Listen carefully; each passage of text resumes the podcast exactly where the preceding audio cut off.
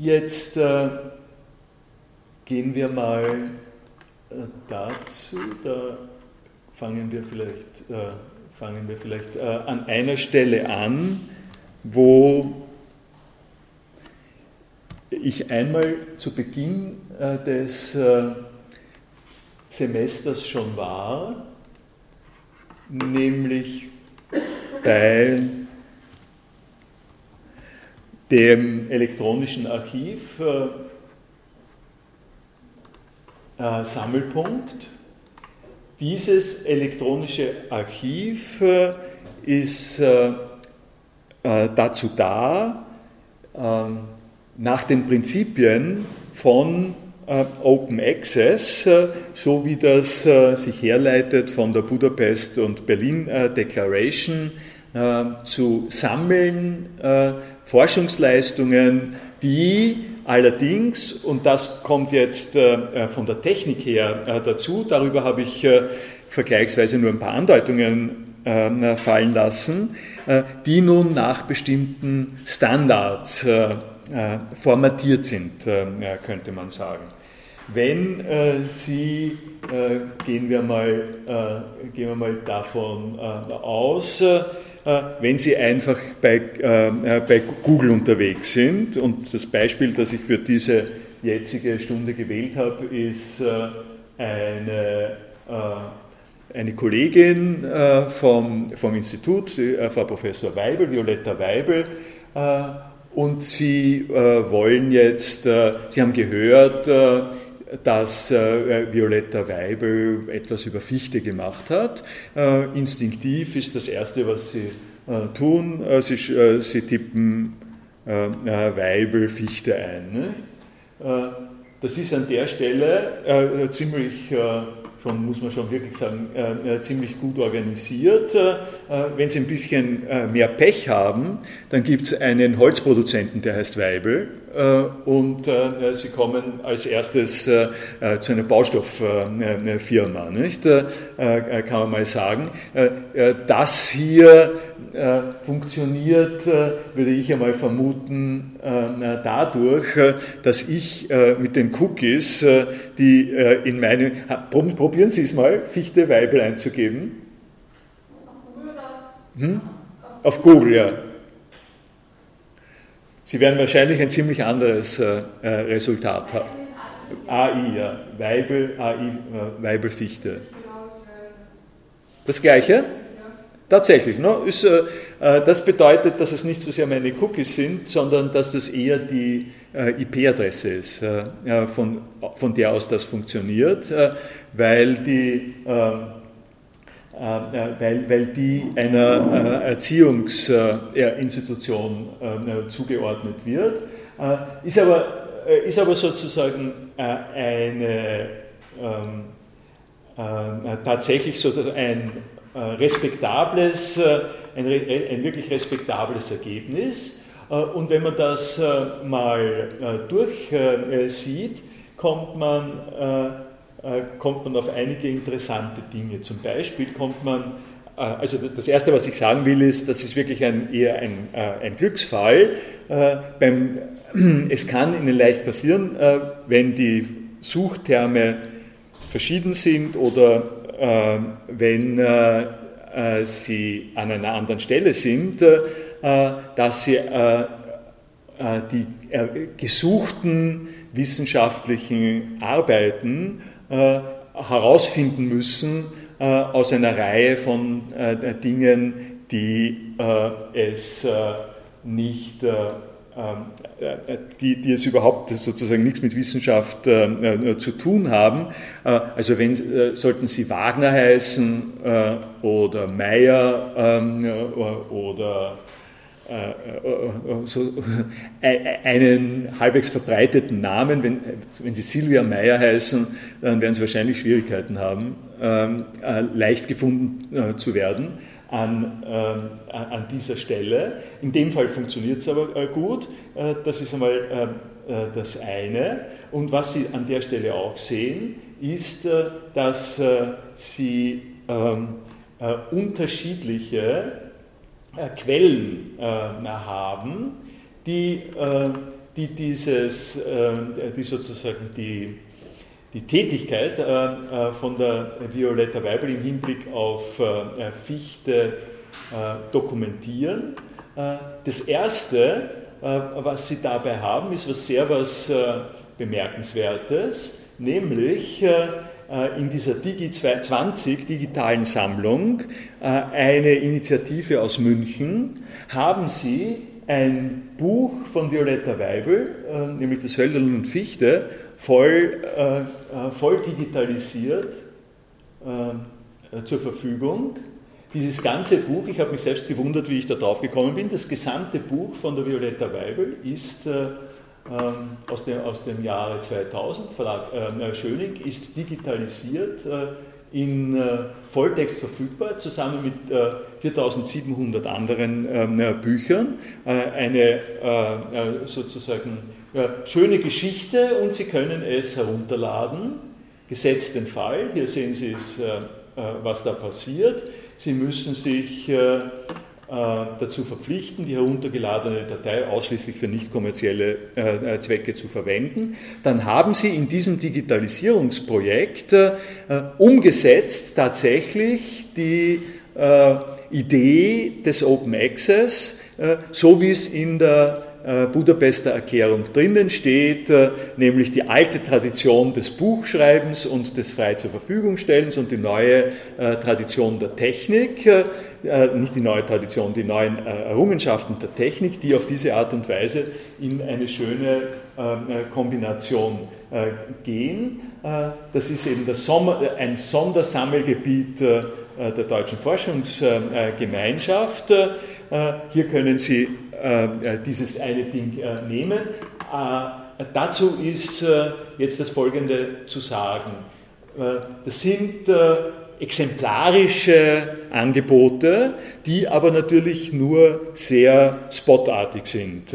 Das, ist, das sind Bücher, die im Volltext verfügbar sind, die auch zu einem Teil sozusagen schon zurückliegen, in dem Fall 15 Jahre zurückliegen und die vor allem ihnen nicht, die, die ihnen vielleicht unterwegs begegnen, die aber nicht systematisch irgendwie erschlossen sind.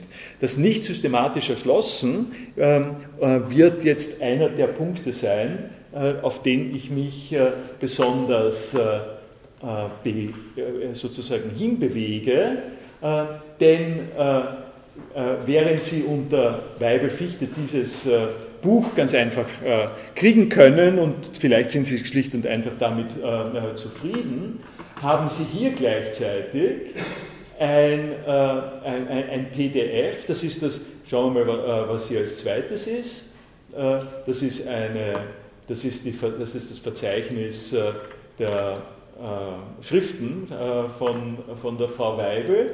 Und als drittes aber schon haben Sie äh, hier dieses, dieses Dokument, welches ein Dokument aus Sammelpunkt ist. Es steht auch hier das steht sozusagen auch, auch hier dabei, dass das aus äh, Sammelpunkt äh, ist. Sie kriegen das in Google direkt über den Sammelpunkt. Schauen wir uns an, wie das im, im Sammelpunkt aussieht.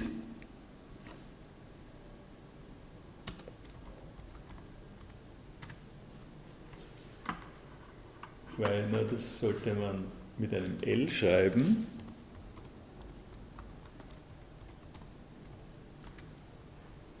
So, äh, hier, haben Sie, hier haben Sie den Eintrag äh, im Sammelpunkt und da sehen Sie, äh, da sehen Sie jetzt äh, eine, äh, äh, die Art und Weise, wie die Sache erfasst wird nach äh, Standards, über die ich Ihnen jetzt ein bisschen mehr äh, erzählen möchte.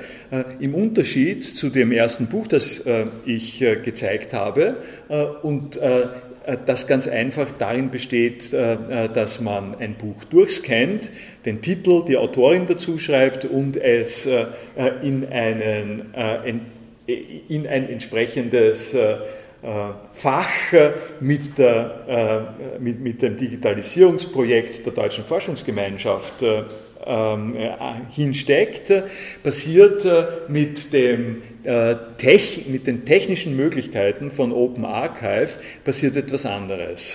Also mit den Dingen, die hier drinnen sind, ist ein viel weiterer Zusammenhang verbunden. Der wichtigste Punkt, der dazu zu sagen ist, ist, dass zusammen mit dem wirklichen Artikel also im speziellen Fall äh, mit äh, diesem Ding hier, das ist dieser Sonderdruck, das ist, äh, das, ist diese, das hier, was da zur Verfügung gestellt ist. Äh, das, sind, das ist dasselbe, äh, das ist einfach dasselbe Artikel hier. Ja? Äh, das, ist das, das ist dasselbe, was das heißt, dass sich hier in Google ähm, äh, in, Google diese, äh, Google dessen bedient, dass, äh, dass er von, von Sammelpunkt die entsprechenden Informationen hat. Und ich zeige Ihnen gleich etwas noch dazu. Es gibt, um das noch sozusagen zu bestätigen, es gibt eine Seite, die Sie vielleicht kennen, die heißt Google Scholar.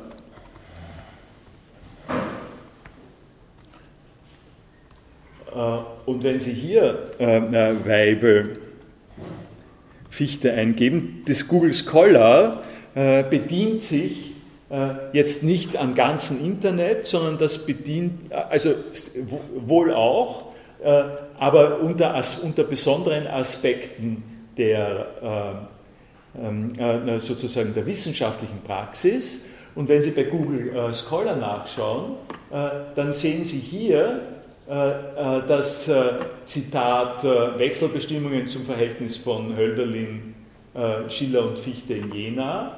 Das ist, die, ähm, das ist der Punkt, da sehen Sie es sehr gut, wo das Zitat, wo das herkommt, äh, angegeben ist äh, und daneben äh, lernen Sie, dass Sie 20 Dollar zahlen müssen, um diesen Artikel zu haben.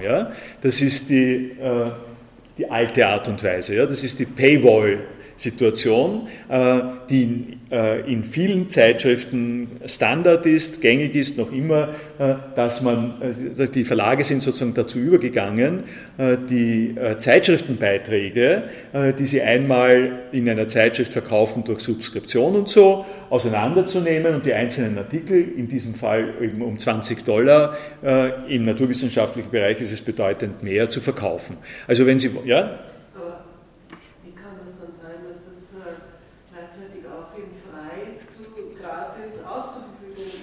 Das ist äh, eine vollkommen berechtigte Frage. Äh, äh, es kann sein, weil es so ist. Und ich erkläre es Ihnen jetzt gerade, warum es so ist.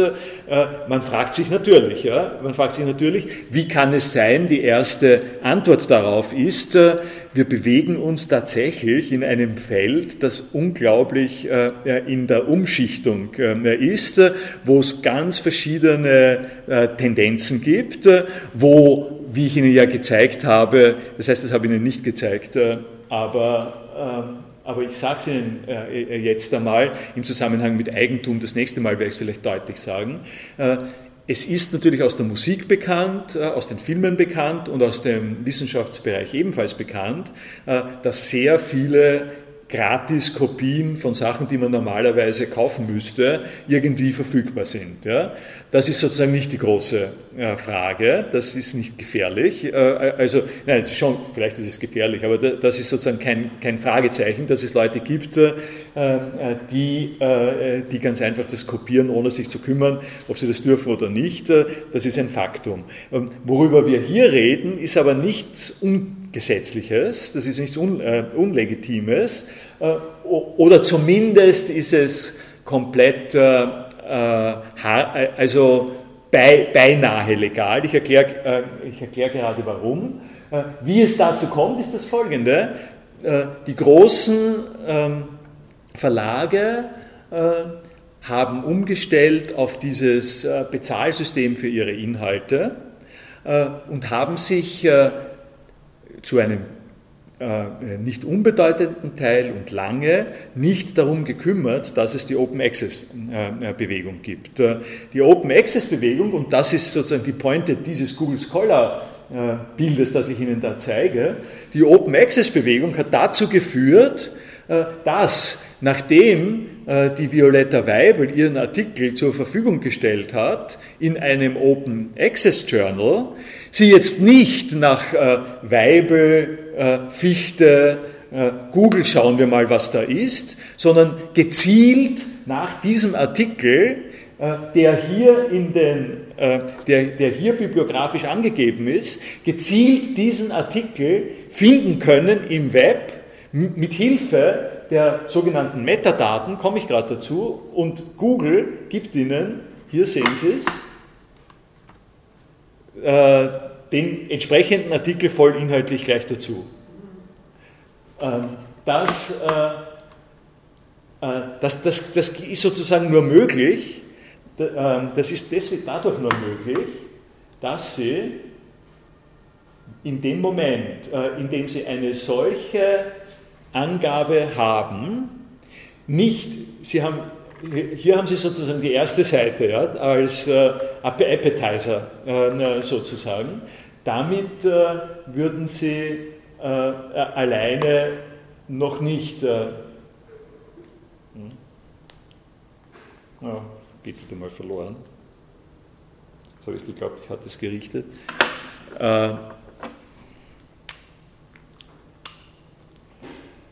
Mit diesem Appetizer äh, können Sie nicht äh, zielgerichtet ähm, herausfinden, ähm, wo es diesen Artikel möglicherweise in der Vollversion gibt. Das können Sie nur, das können Sie deswegen, weil in Sammelpunkt äh, dieser Artikel mit den entsprechenden äh, bibliografischen Angaben vorhanden ist äh, und das führt dazu, äh, dass es von Google hier dazu äh, gebracht werden kann. Sie haben sie als, als nächstes, Sie haben, äh, äh, wie schaut das da aus? Das geht direkt. Ja, äh, das geht, das geht sozusagen, äh, das geht direkt auf, auf, auf Sammelpunkt. Und was ich Ihnen jetzt sozusagen zeigen möchte, ist, wie das unter der Motorhaube äh, vor sich geht, äh, sozusagen.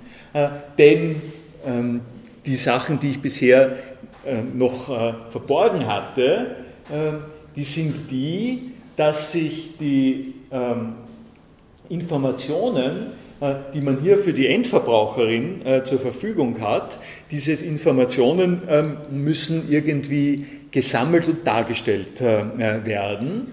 Und die werden, äh, wie die dargestellt werden, zeige ich Ihnen äh, jetzt hier äh, im Sammelpunkt. Der Verlauf ist der, Sie haben den Artikel, Sie können den Artikel in einem PDF-Format in das Archiv reinladen und dann müssen Sie aber, damit es sozusagen weitergeht, müssen Sie die sogenannten Metadaten für diesen Artikel ausfüllen.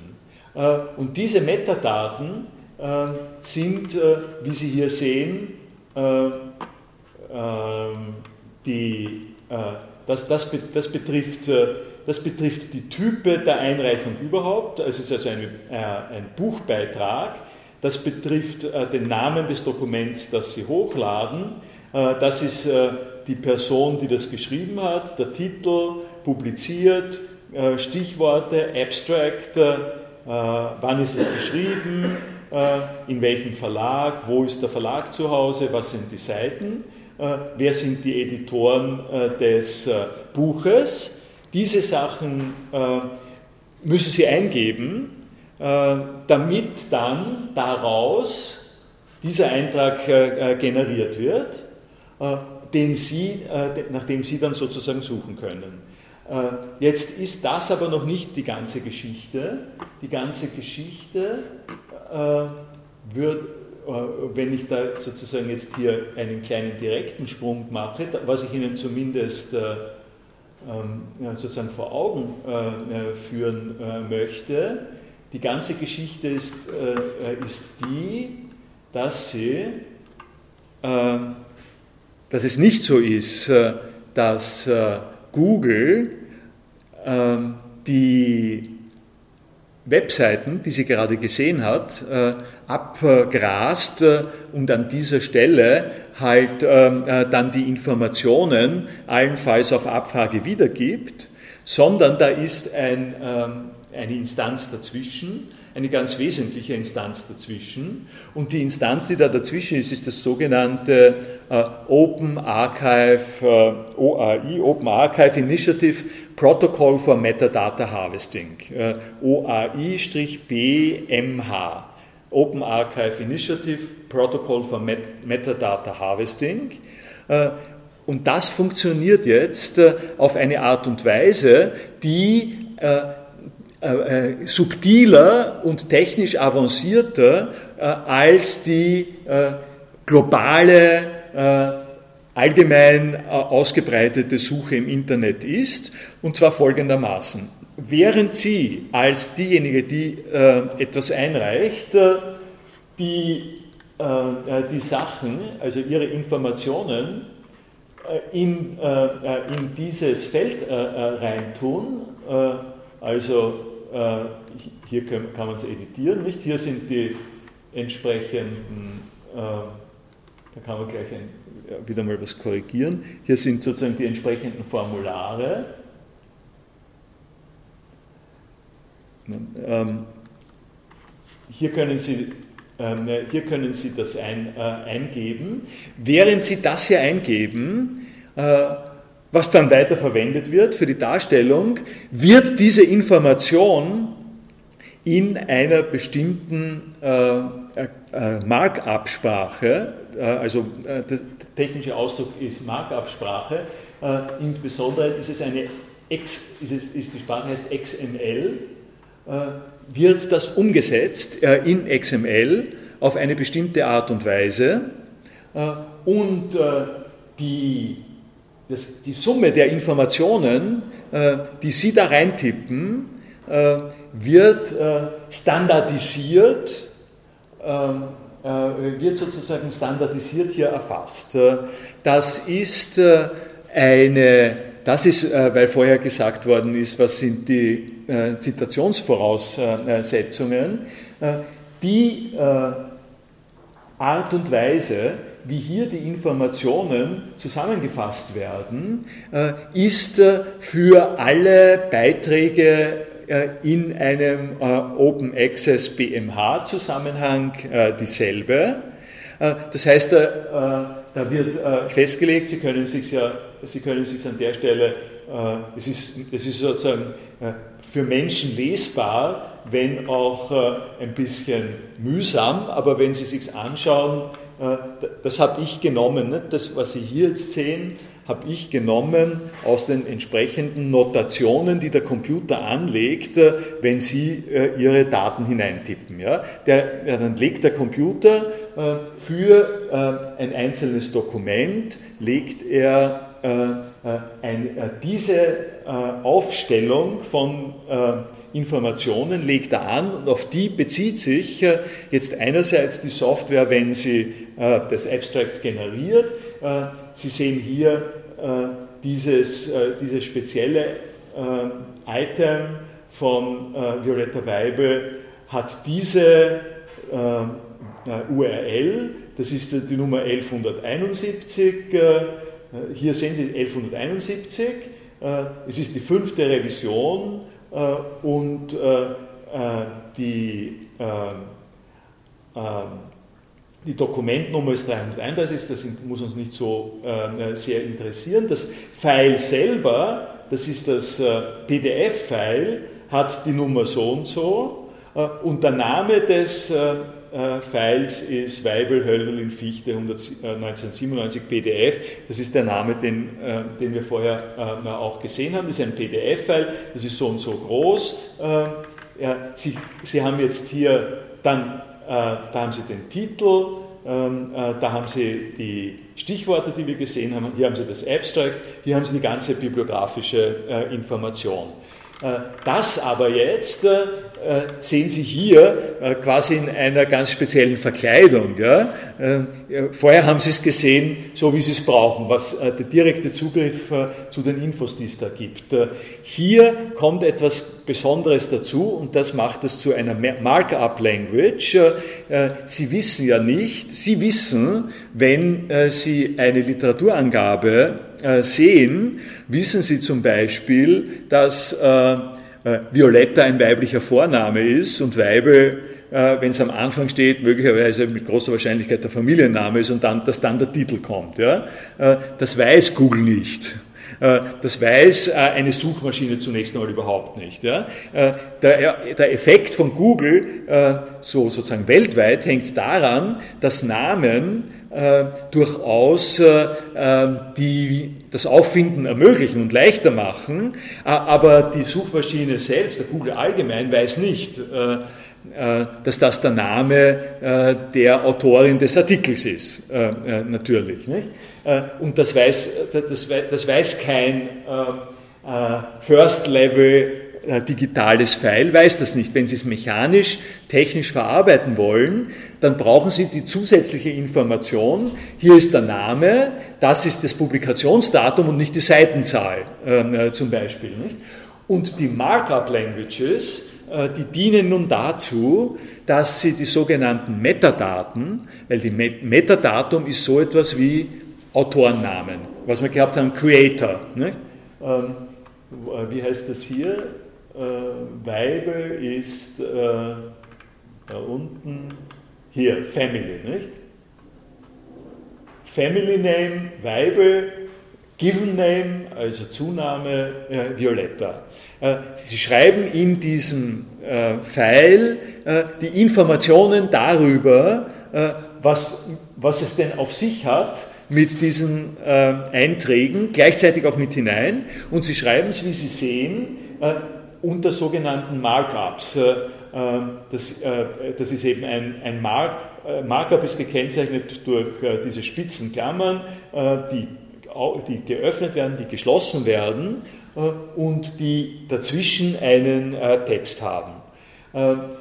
Sie haben vielleicht, wenn Sie einmal den Quellcode von HTML ähm, angesehen haben, haben Sie das schon, haben Sie das schon einmal bemerkt? Äh, wenn äh, Sie, äh, wo, wo gibt es hier, wenn Sie, wenn Sie hier in einem Browser auf Seiten Quelltextanzeigen tippen, das ist allerdings ziemlich brutal, aber hier, hier, hier sehen Sie, hören Sie,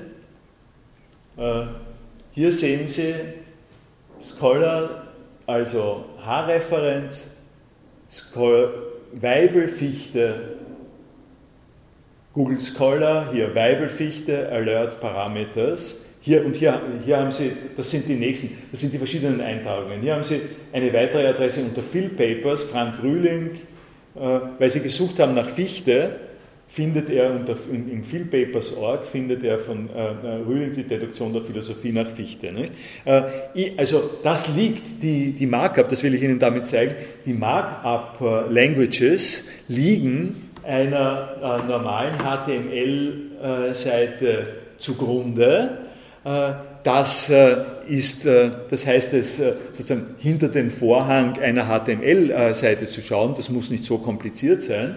Äh, ist, äh, wir schauen, wie das bei der äh, philosophischen Audiothek schaut es auch nicht besonders, es glaube ich auch nicht besonders attraktiv aus. Naja, ist einfach ein bisschen besser. Hier haben Sie, hier haben Sie zum Beispiel, das habe ich, sehen Sie sozusagen auch, hier, hier gibt es eine URL, da gibt es den Titel, da gibt es ein Bild, das damit verbunden ist und hier gibt es einen Text, das ist der, der Tag, der, der hier gestattet, ein Text wird zur Verfügung gestellt und dieser Text heißt Vortrag am 10. Kongress. Ne? Äh, äh, so schaut das aus. Der Grund, warum ich Ihnen äh, das zeige, ist nun der folgende. Und das ist die Pointe, die jetzt ein bisschen lang gedauert hat, aber, aber es, es ist sozusagen wichtig, das zu verstehen.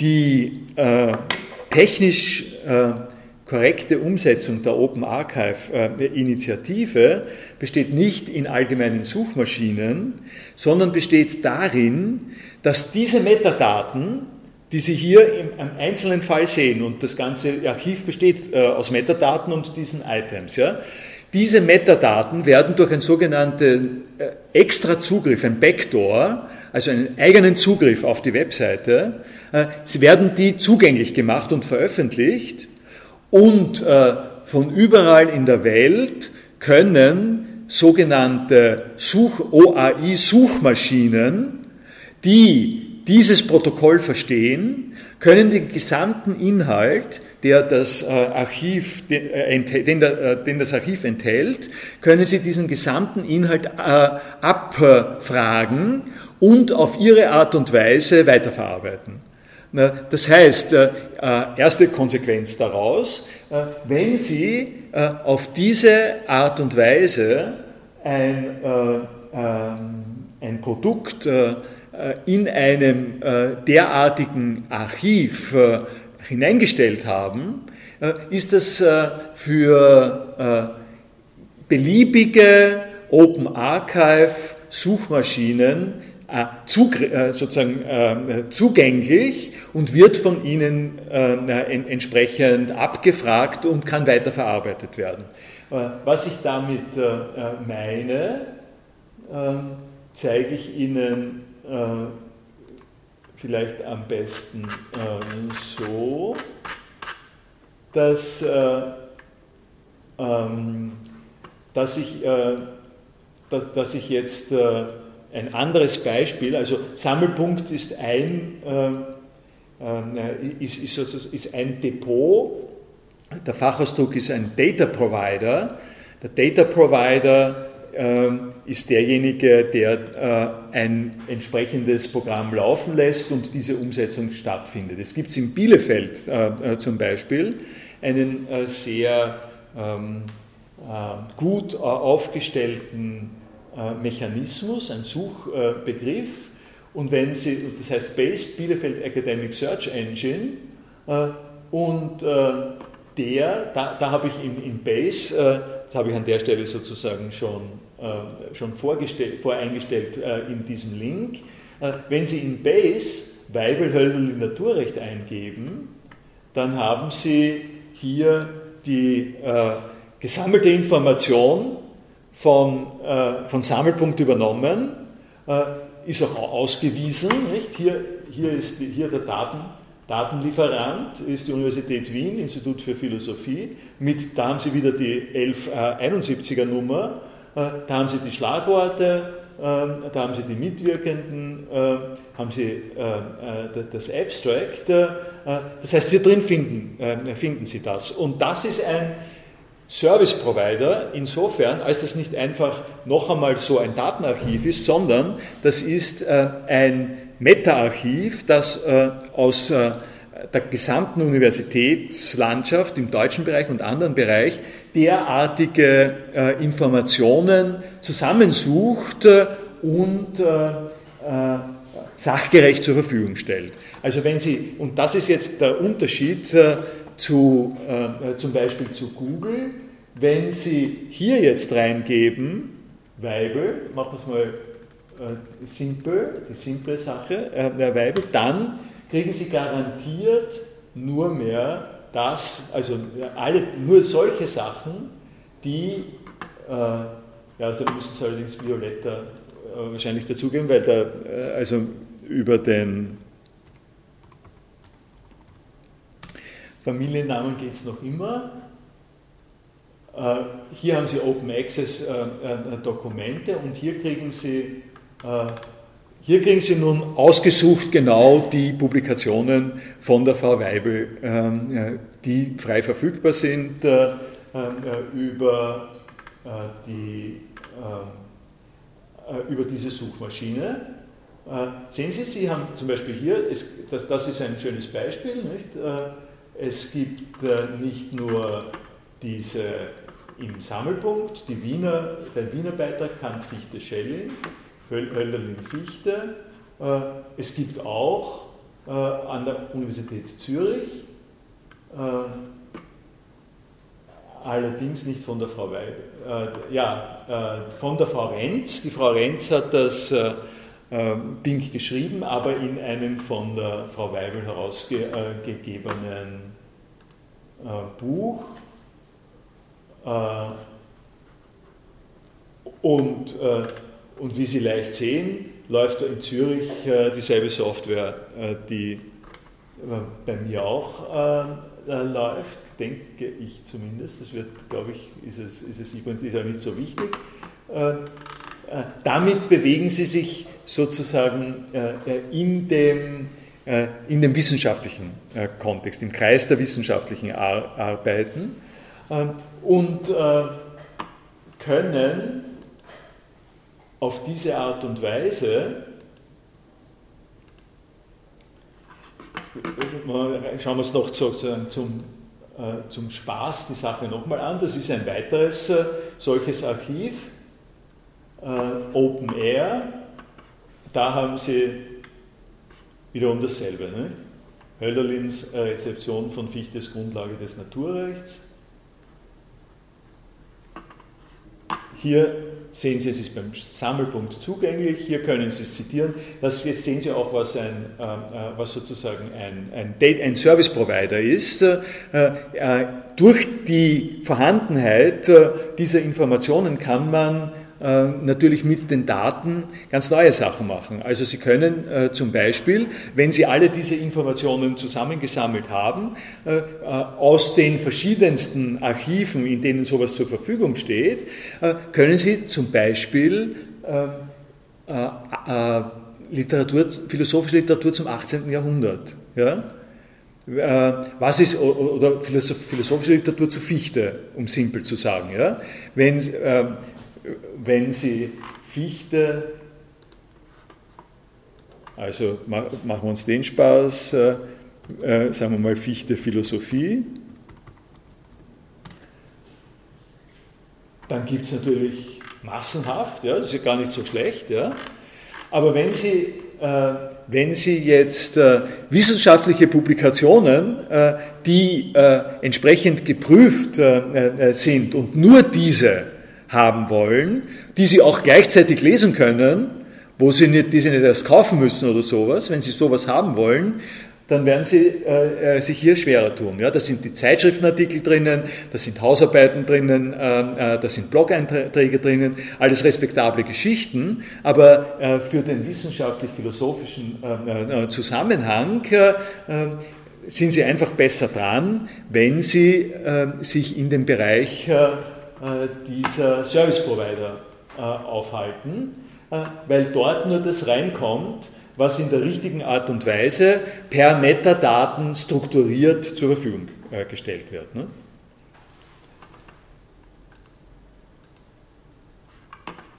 Gut, jetzt zeige ich Ihnen, wollen Sie dazu was bemerken?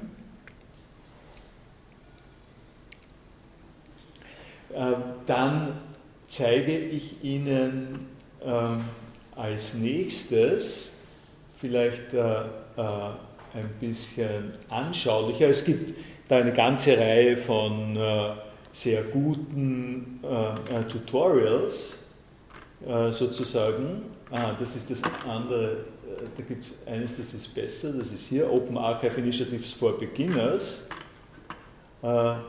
Das können Sie, äh, das können Sie sich einmal genauer durchlesen und hier, hier haben Sie, haben wir das? Ja, reicht so. Äh, hier haben Sie eine Skizze äh, davon, wie so etwas geht. Gehen wir vielleicht, ja, gehen wir die zwei Bilder mal durch. Hier haben Sie ähm, ähm, hier haben Sie Data Providers. Ja?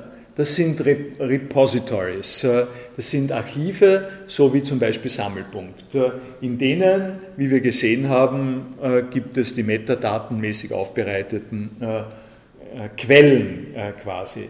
Dann gibt es einen Harvester. Der Harvester, der sucht zusammen die Geschichten. Ich zeige Ihnen, wenn wir dabei sind, vielleicht, ich, ich mache Spaß halber, äh, es sind alles sozusagen äh, keine gigantischen Probleme. Sie können sowas auf einem Unix-Server leichter selber anlegen. Sie können zum Beispiel mit Hilfe dieses Harvesters aus, die, aus den äh, Bibliotheken, die hier angeführt sind, äh, können Sie alle Philosophie Daten raus extrahieren. Ja? Also 735 da, da, äh, Daten, äh, da, bin ich nicht ganz äh, so sicher, ob das äh, alles gelungen ist, aber nehmen wir Film, Philosophie, geht das? Ja, das, das geht. Also was ich hier habe, um Ihnen die Möglichkeiten zu zeigen, nicht, äh, ist, äh, äh, was ich Ihnen noch nicht gezeigt habe, sind, es gibt Verzeichnisse von diesen Repositories und diese Repositories haben unterschiedliche Sachgebiete. Und Sie können jetzt mit einem Harvester auf diese, auf diese Repositories zugreifen und diese Sachgebiete pointiert, punktgenau aussuchen und alles das, was dieses Archiv äh, für, äh, äh, über Film und Philosophie hat zum Beispiel, können Sie rausnehmen und können es hier äh, zur Verfügung stellen. Äh, der Freiburger Dokumentenserver ist ein ganz besonders äh, äh, günstiger, also plautinische Sklaven, Schicksal und Handlungsfreiheit in Senecas Tragödien. Hier haben Sie die bekannten die bekannten ähm, Metadaten, die bezogen werden äh, äh, aus dem Protokoll über, die, über das, den, das ORI-Backdoor und dann können Sie hier, wo waren wir?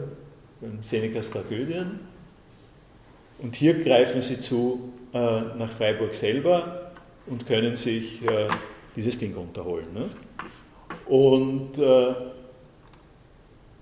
äh, und in, diesen, äh, in dieser Software selber können Sie, wenn Sie wollen, nach Seneca äh, suchen und finden vier Items äh, zu Seneca nicht? in den unterschiedlichsten, in den unterschiedlichen äh, Zusammenhängen.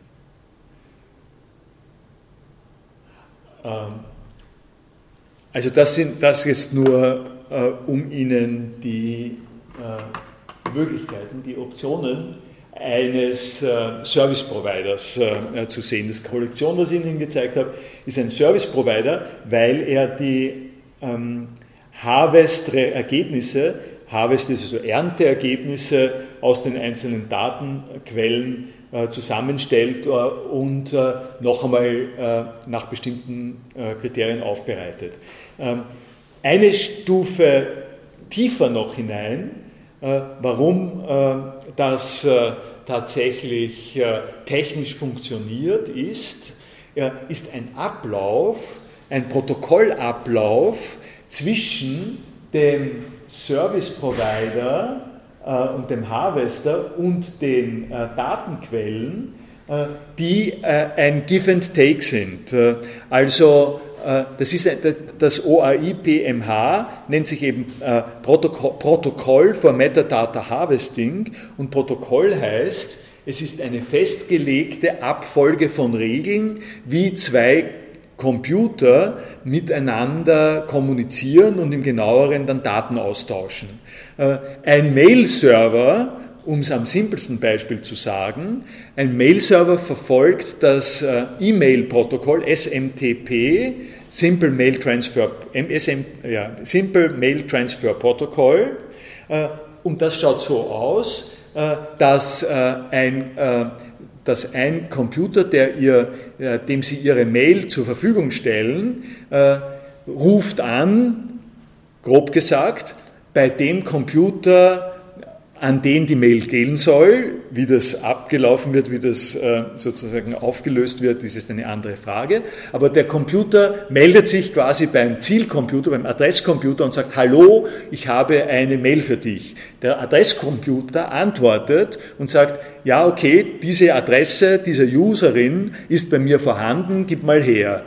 Dann sagt der sendende Computer, okay, äh, es kommt die Message und schickt ihm die Message. Äh, dann äh, sagt der, äh, äh, der Adresscomputer sagt over and out, mehr oder weniger. Ja, es geht so wie im Walkie-Talkie. Kann, kann, man sich, äh, also es ist nicht verzerrt, wenn man das sagt, nur halt digital. Ich könnte Ihnen das, wenn Sie wollen, äh, sozusagen live vor, äh, vorzeigen zwischen Computern. Das wird einfach tatsächlich in diesem Fall, also da reden wir nicht von multimedial, sondern wir reden von, von von Buchstaben, wir reden von ASCII-Code, das wird wörtlich hin und, hin und her geschickt. Ja? Und es ist mit dem Hin- und Herschicken genau dasselbe wie hier mit den Metadaten. Sie müssen nämlich auf der einen Seite äh, äh, sozusagen Strings, ASCII-Strings schicken, das ist die Botschaft, die Sie schicken.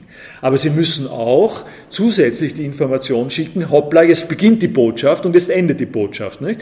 Weil wenn der Computer nicht weiß, wann die Botschaft zu Ende ist, dann äh, glaubt er, die Botschaft geht weiter und weiter. Der muss wissen, wann es zu Ende ist, damit er dann weiter was machen kann damit. Nicht? Beim E-Mail-Protokoll zum Beispiel ist es so, dass äh, wenn Sie mal dabei sind, die Botschaft zu schicken, dann müssen Sie eine freie Zeile schicken und nach der freien Zeile eine Zeile, wo nur ein Punkt ist. Das ist im E-Mail-Protokoll vorgesehen als das Zeichen, jetzt ist die Textmessage zu Ende, jetzt kann es weitergehen. Ja? Ähm, das, äh, äh, äh, das nur um zu erläutern, was die Rolle des Protokolls in diesen Austauschprozessen ist und die besonderen Austauschprozesse, um die es jetzt bei dem Metadata Harvesting Protokoll geht, sind die folgenden, das sehen Sie hier. Äh, es gibt sogenannte Requests und es gibt Responses. Das Service, äh, das ist jetzt äh, ganz im Struktur allgemeinen das, was abläuft, wenn der Service Provider die Daten abfragt im Data Provider. Er, er schickt zunächst einmal eine Identifizierungsmessage, sag mir bitte, wer du bist und gibt es dich überhaupt. Dann dann gibt er die Aufforderung List Metadata Formats. Ähm, die Metadaten, die ich Ihnen gezeigt habe, die gibt es in mehreren Varianten. Es gibt Basis-Metadaten und, äh, und, sozusagen raffiniertere Metadaten. Wichtig ist in diesem Fall, äh, dass alle, alles, was an Metadaten ist, muss einen Standard haben, also muss ein Format haben. Es gibt mehrere Formate äh, und eines zumindest muss ein so ein Data Provider beherrschen, aber es gibt auch es gibt sozusagen auch die Möglichkeit, mehrere Datenformate zu haben. Das muss der Service Provider wissen, damit er weiß, wie es verarbeitet.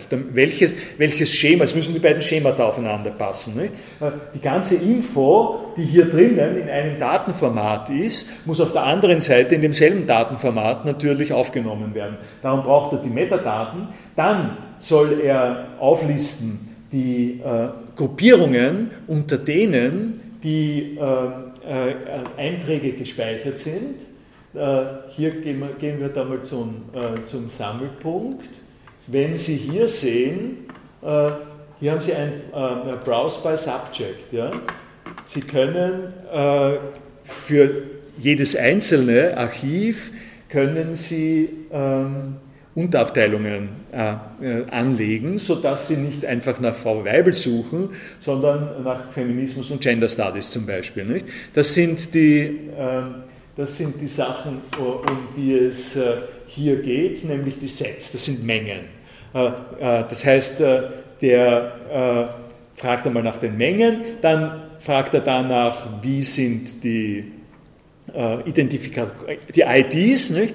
Ja, liste mir auf die IDs, liste mir auf die äh, entsprechenden äh, äh, Einträge äh, und am Ende dann, das ist sozusagen der, der sechste, ähm, er weiß dann, nachdem er das alles gefragt hat, weiß er, es gibt ein Record, das hat die und diese ID nicht, äh, in diesem und diesem Subset und dann, dann gibt es die Aufforderung, schick mir, schick mir den Eintrag und dann schickt er in, diesen entsprechenden Eintrag. Das sind die entsprechenden Antworten, die ich gerade äh, sozusagen dazu gesagt habe. Das ist jetzt äh, das alte, sozusagen im Prinzip das Vorgehen.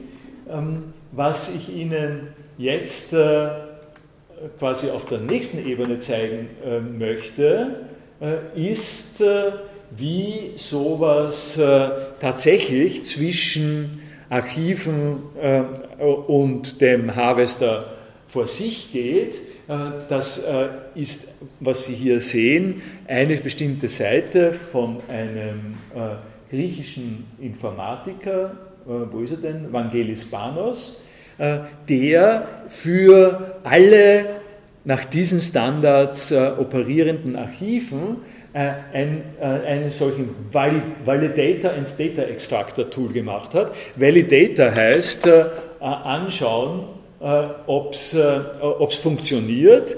Gehen wir mal ein. Äh, Sammelpunkt Philo.at. Invalides haben wir, das kann irgendwie nicht. So, das ist die, das ist die, die URL und hier gibt es jetzt Identify. Hier, kommt, hier, hier sind wir bei den äh, Termini, die wir gerade betrachtet haben. Die, äh, wir wollen also, dass, dass das hier mal sich identifiziert. Äh, das ist allerdings ein, ein bisschen ein Schock jetzt. Wieso geht das nicht? Möglicherweise braucht man das. Verstehe ich nicht. Ach so, nein, Entschuldigung, das. Äh, das war mein Fehler. Äh, was ich nämlich hier gemacht habe, man lernt, man lernt sozusagen aus, äh, äh aus Fehlern. Äh, was ich hier gemacht habe, ist, äh, ich habe, ich habe diese URL reingegeben. Ja? Das ist aber, der Fehler ist sehr instruktiv für Sie und für mich auch, weil ich nicht daran gedacht habe. Das ist die offizielle URL, wo Sie abfragen können als Benutzerin, worum es da geht. Ich habe die ganze Zeit gleichzeitig davon geredet, äh, dass es äh, ein Backdoor gibt. Äh, also die Abfrage der Daten entsteht nicht über diese Seite, sondern entsteht über das Backdoor und das Backdoor ist hier.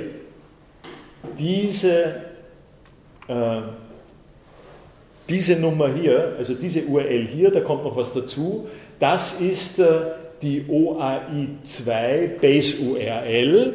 Äh, das ist der Zugang, das ist der Zugangsschlüssel, äh, den, äh, den man an der Stelle für die Technik braucht.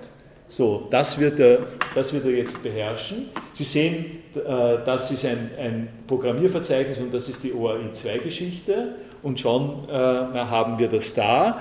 Äh, das heißt, es, der HTTP-Status ist 200, das heißt, äh, der ist zugänglich, also antwortet hier, wie lange er braucht, äh, welche Version des Protokolls das ist und was der, äh, wer der Verantwortliche äh, für dieses Ding ist. Nicht? Das sagt er Ihnen, das ist die Antwort, die er zurückschickt.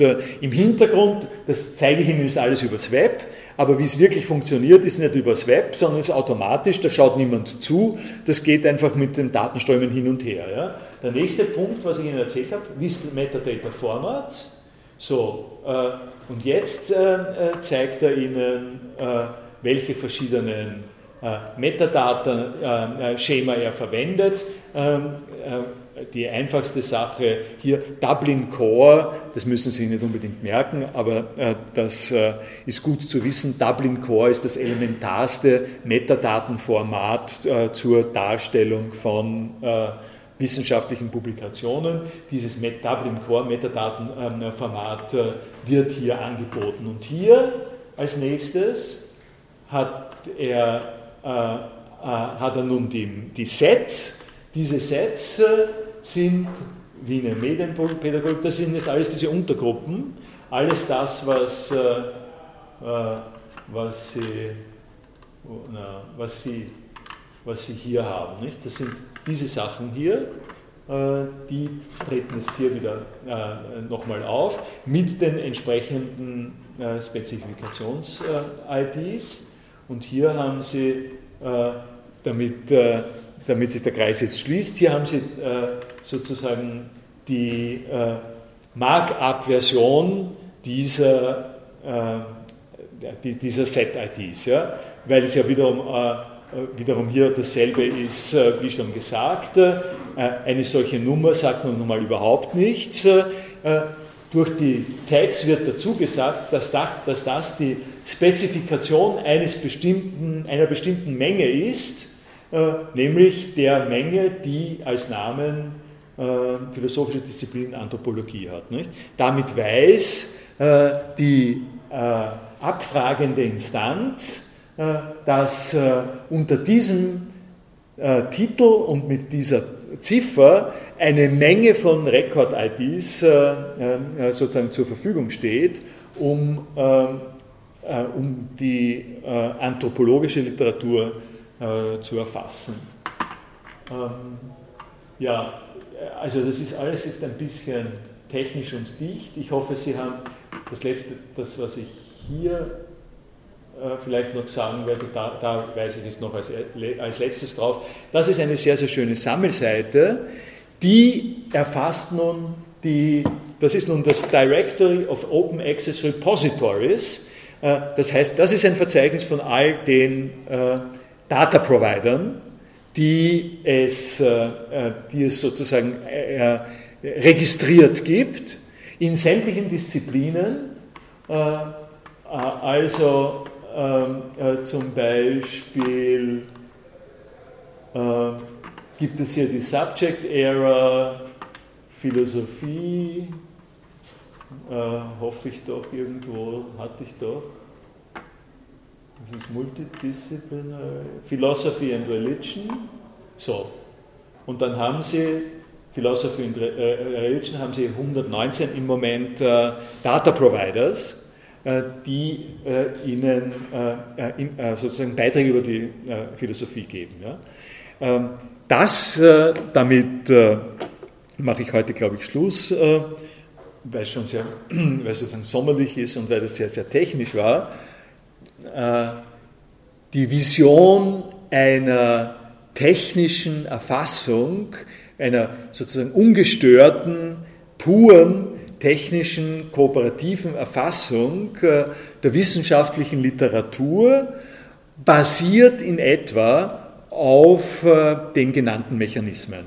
Und es gibt eine starke Entwickler- und Forschergemeinschaft, äh, die das auch, die das sowohl ausgebildet hat, als auch noch pflegt. Also da kommen immer mehr Sachen dazu. Und die Budapest- und Berlin-Erklärung bringen, ähm, äh, bringen sozusagen in diese Richtung äh, äh, tatsächlich sozusagen immer, immer neue Fortschritte. Die faktische Entwicklung der Idee sieht aber etwas anders aus. Also, und zwar aus zwei Gründen. Erstens habe ich Ihnen die letzten zwei Stunden ja schon ein bisschen etwas darüber gesagt, äh, wie das außer Kontrolle, wie außer Kontrolle das geht.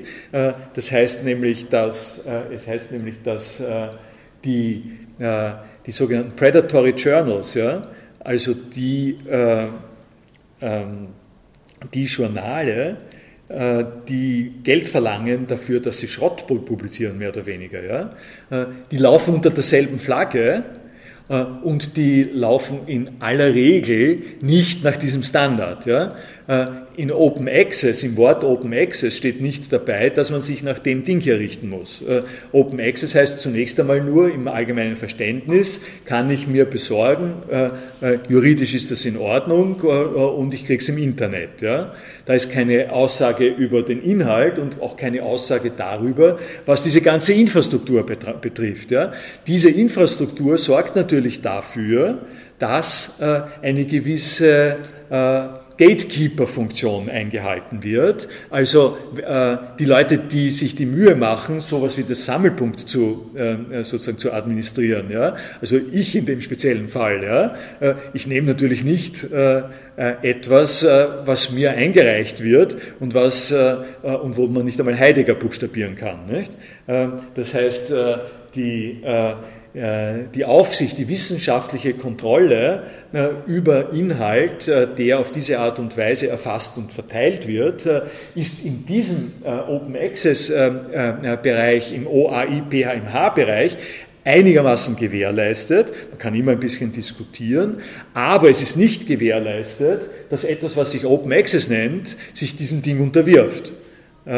Und wenn ich sage, ich habe eine Publikation, äh, und äh, diese Publikation ist Open Access, dann kann es äh, durchaus passieren, dass ich nicht in das Open, in das Directory of Open Access Repositories komme, aber was es auch gibt, ist, ein, ist das sogenannte Directory of Open Access Journals, DOAJ, und dieses Directory of Open Access Journals, da können Sie es dann auch äh, weiter schauen, das enthält nun Tausende von Open Access Journals.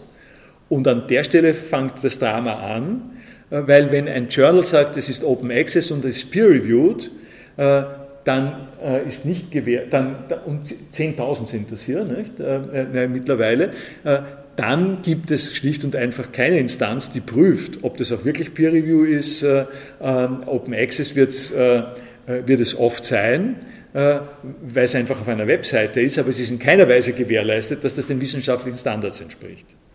Weil, Leute, weil es eben, wie ich Ihnen die letzten zwei Male gezeigt habe, genügend mittlerweile kluge Betreiber gibt, die sagen, schickt mir 200 Dollar, äh, in zehn Tagen publiziere ich einen Artikel in einer Website, die Open Access ist und halbwegs nach was gleich schaut, aber keinerlei, äh, keinerlei Interesse an irgendwelchen Inhalten hat. Das ist die Situation. Gut, für heute